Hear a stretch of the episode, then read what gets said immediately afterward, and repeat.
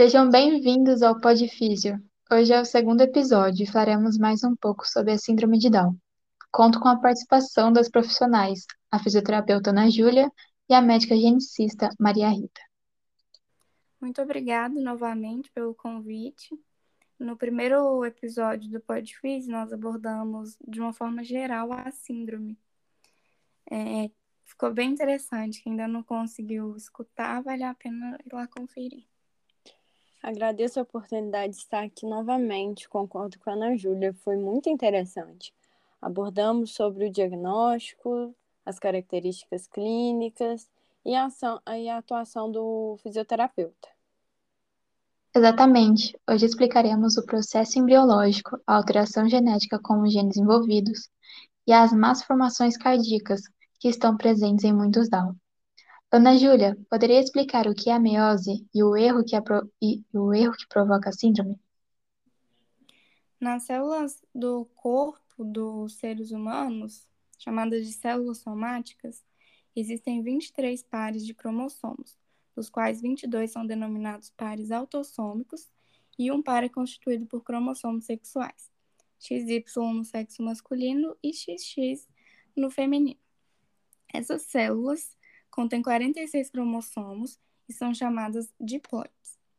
A meiose constitui o processo de divisão celular que dá origem aos gametas masculinos e femininos.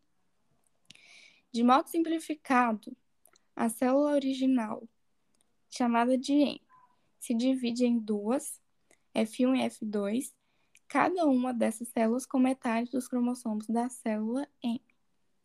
Em seguida, Cada uma das células formadas se divide novamente, formando quatro outras células, cada uma com apenas um exemplar dos cromossomos da célula original.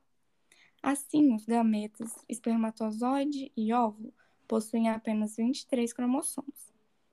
No momento da fecundação, a união do espermatozoide com o óvulo resulta na formação do zigoto, este com 46 cromossomos, metade dos quais vem do gameta masculino e a outra metade do gameta feminino. O principal processo que torna a formação anormal dos gametas, no caso os óvulos, é a não disjunção, ou seja, a não separação dos cromossomos. No processo de não disjunção meiótica, ocorre a formação do óvulo contendo duas cópias de um dos cromossomos, pois eles não se separam. Esse erro pode ocorrer tanto na primeira quanto na segunda divisão da meiose. A fertilização dos óvulos acaba por gerar zigotos com uma ou com três cópias do cromossomo, fatos que nós chamamos de aneuploidias. No caso de três cromossomos, é, no caso de três cópias né, de, de cromossomos, no mesmo zigoto, damos o nome de trissomia, que é o, o causador da síndrome de Down. A meiose é realmente essencial para a formação dos gametas, e qualquer erro pode levar Doutora Maria Rita, qual é o erro de meiose que pode causar a síndrome de Down? Bom, as características da síndrome de Down são resultantes do desequilíbrio da dosagem de vários genes causadas por essas cópias extras do cromossomo 21. Para melhor entender como esse efeito de dosagem ocorre, as pesquisas têm se concentrado em analisar as alterações nos padrões de expressões de cerca de 225 genes localizados no cromossomo 21. O entendimento desses padrões de expressão alterados contribuíram para um melhor entendimento de como as alterações morfológicas, fisiológicas e cognitivas do Down ocorrem, esse terceiro cromossomo leva à superexpressão de 30 a 50% dos genes alterados.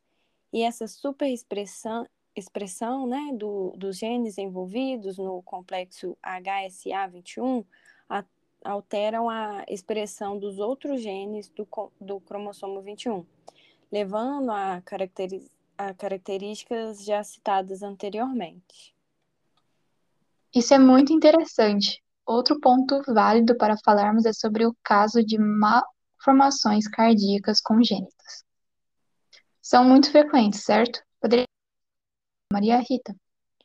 Realmente, as incidências de cardiopatia congênica, congênitas em recém-nascidos com síndrome de Down é de até 50%.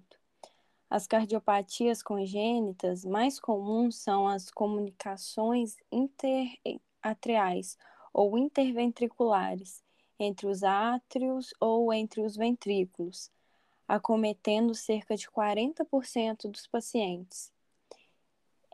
E a causa é a causa mais comum são os defeitos na formação dos septos que separam os átrios e os ventrículos. Lembrando que nosso coração é uma bomba com quatro câmaras: átrio direito e esquerdo e ventrículos direito e esquerdo.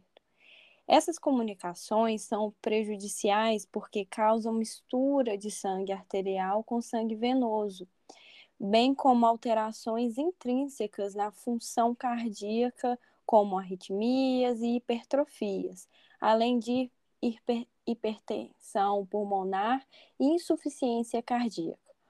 Hoje em dia, já é possível reconhecer as funções de alguns genes na ocorrência de alguns tipos dessas cardiopatias, como, por exemplo, o gene CRLD1. As crianças com essas alterações, que geralmente são assintomáticas, podem apresentar as complicações citadas após os 20 anos de idade.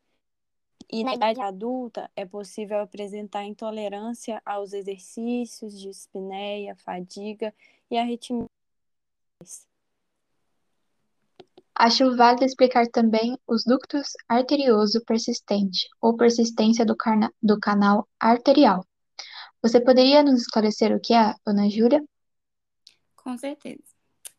O canal arterial é um vaso sanguíneo no feto que conecta as artérias pulmonar e aorta e funciona como uma espécie de atalho, o que permite que o sangue das veias se misture com o sangue que já passou pelos pulmões. A persistência do canal arterial, PCA, é quando o vaso sanguíneo que conecta a artéria pulmonar à aorta não se fecha, o que em casos normais deveria ocorrer de forma natural após o nascimento. Nesse caso, devemos lembrar que, no feto, tanto o sangue venoso quanto o sangue arterial contém oxigênio, e a mistura do sangue arterial com o venoso não afeta a quantidade de oxigênio bombeada para o corpo, já que o sangue que chega ao coração não recebeu oxigênio da placenta. No entanto, esse processo é modificado imediatamente após o nascimento, com o clampeamento do cordão umbilical, Nesse momento, todo o oxigênio do recém-nascido passa a ser suprido pelos pulmões. E é por isso que o canal arterial deixa de ser necessário e costuma se fechar nos primeiros dias de vida. Se não fechar, corre-se o risco de haver uma hipertensão pulmonar e aumenta o risco de desenvolver endocardite. Em caso de persistência do canal arterial, o canal permanece aberto o que gera, portanto, o desenvolvimento de uma derivação esquerda e direita. Dessa maneira, um pouco de sangue na horta que já absorveu oxigênio dos pulmões atravessa o canal e retorna à artéria pulmonar, o que leva um sangue adicional nos pulmões. Assim, a persistência do canal arterial, que é moderada ou grande, também causa uma elevação da pressão arterial nos pulmões. Adicionada a isso, tem-se um canal patente, aumenta o risco de desenvolver endocardite. Para quem não sabe, a tetralogia de Fallot são quatro defeitos cardíacos específicos que ocorrem juntos.